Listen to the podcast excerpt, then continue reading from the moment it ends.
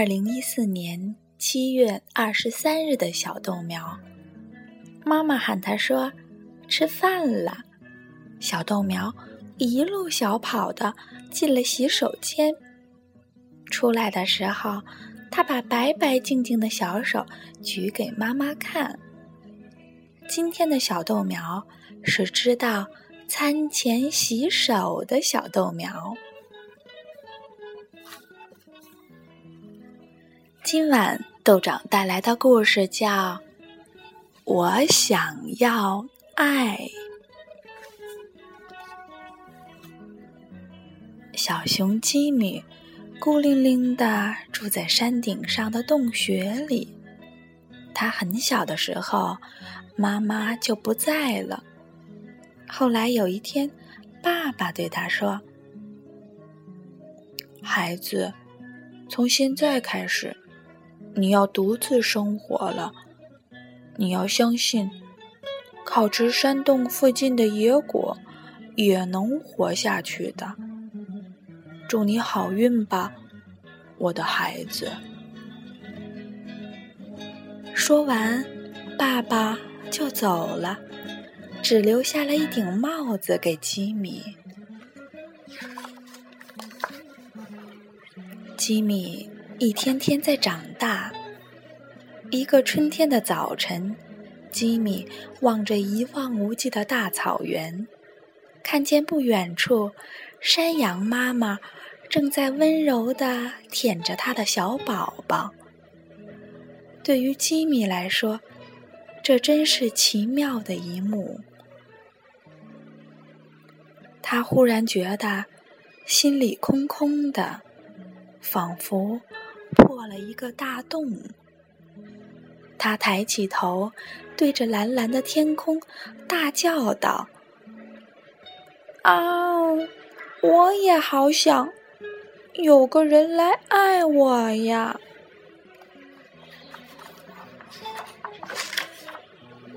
吉米戴上帽子，满怀着对爱的渴望，出发了。他要去。寻找爱，吉米还不习惯出远门。走了一个小时后，他有点累了，就在一块岩石后面坐了下来。突然，一只老土拨鼠气喘吁吁的从他身旁跑过，一只老鹰紧紧的追赶着他。吉米冲到老鹰的面前，张开了大嘴，怒吼一声：“嗷！”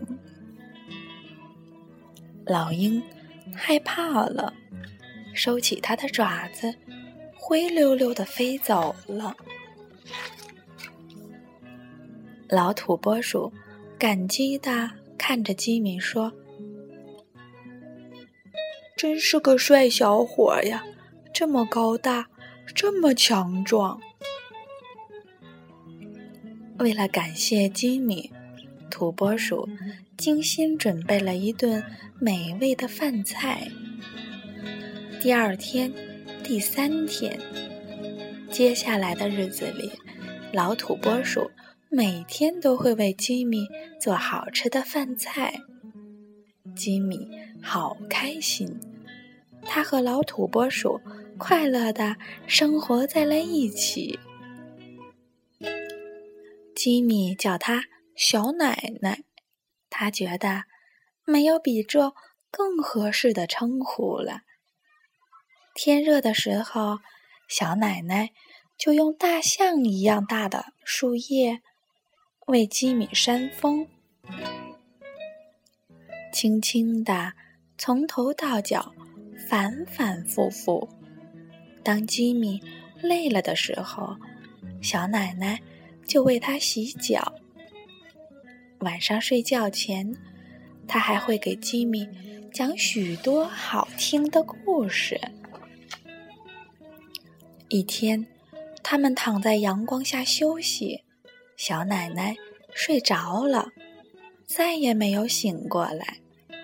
吉米一遍又一遍的呼唤着他。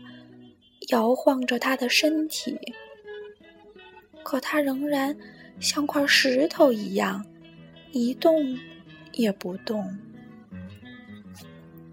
吉米把他抱到一棵大树下面，用树叶轻轻地盖住了他的身体。吉米伤心极了，他从早到晚守护在小奶奶的身边，一天又一天的，什么也吃不下。一天晚上。吉米感到身边暖融融的，他睁开一只眼睛，看到一只小兔子正依偎在他身边取暖呢。到了早上，小兔子就不见了。第二天夜里，小兔子又来了，可是到了早上，它就又溜走了。从此，吉米每天晚上都在期待小兔子的到来。他好喜欢那种柔和、温暖的感觉。终于有一天，小兔子留了下来。吉米叫它“小可爱”，因为他想不出。比这更合适的名字了。吉米为小可爱准备了加了花瓣的土豆泥，还用野花煮汤给小可爱喝。为了不让尖尖的岩石划破小可爱细嫩的小脚，吉米总是把小可爱扛在自己的肩膀上走路。吉米。努力的回忆土拨鼠奶奶给他讲过的故事，然后再把这些故事讲给小可爱听。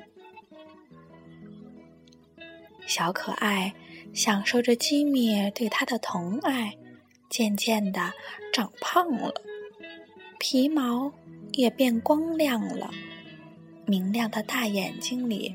总是闪着幸福的光芒。可是，有一天，小可爱遇到了一位漂亮的兔妈妈，他跟着兔妈妈走了。吉米到处去找他，一天又一天，从日出到日落，一直走到了草原边。吉米，多么希望能够再见到他的小可爱呀！可是，小可爱再也没有回来。冬天到了，大雪纷飞，吉米回到了山洞里，把自己缩成一个圆球，藏在角落里。他要开始。漫长的冬眠了。春暖花开的时候，吉米醒了过来。他好想念小奶奶和小可爱。他又一次感觉到自己的心里好像破了一个大大的洞。他戴上帽子。又一次出发了。吉米朝着一个从没有去过的山谷走去。突然，他听到一种可怕的隆隆声。他吃惊地转过身，看到一个巨大的雪团正飞快地向他滚过来。雪团夹带着连根拔起的大树。冲毁了路上的一切东西。动物们好奇地跑出来观看。哇，太可怕了！整座山上的雪好像都在往下滚动。吉米明白，这时候只有他的山洞是最安全的。吉米一边跑，一边大声地向动物们吼叫。动物们看到熊，都害怕极了。他们用尽全力地奔跑着，想要躲开这个可怕的庞然大物。他们发现了吉米的山洞，都赶紧躲了进去。这时，那些巨大的雪团从他们身边呼啸而过。小动物们明白了，是吉米故意用吼声救了大家。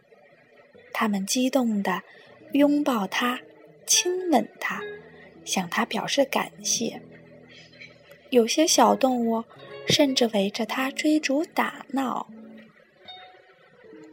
这时，吉米悄悄地对自己说：“不知道明天。”他们还需不需要我了？我很强壮的，可以保护他们呢。晚上，小动物们都睡着了，它们发出呼呼的呼噜声，轻轻浅浅的呼吸声，细细碎碎的翻身声。听着这些。吉米笑了，他的山洞里从来没有这么热闹过。吉米感到心里的那个破洞也被填满了。他决定叫这些小动物为小朋友。好了，小豆苗，今晚的故事。就到这儿了，晚安。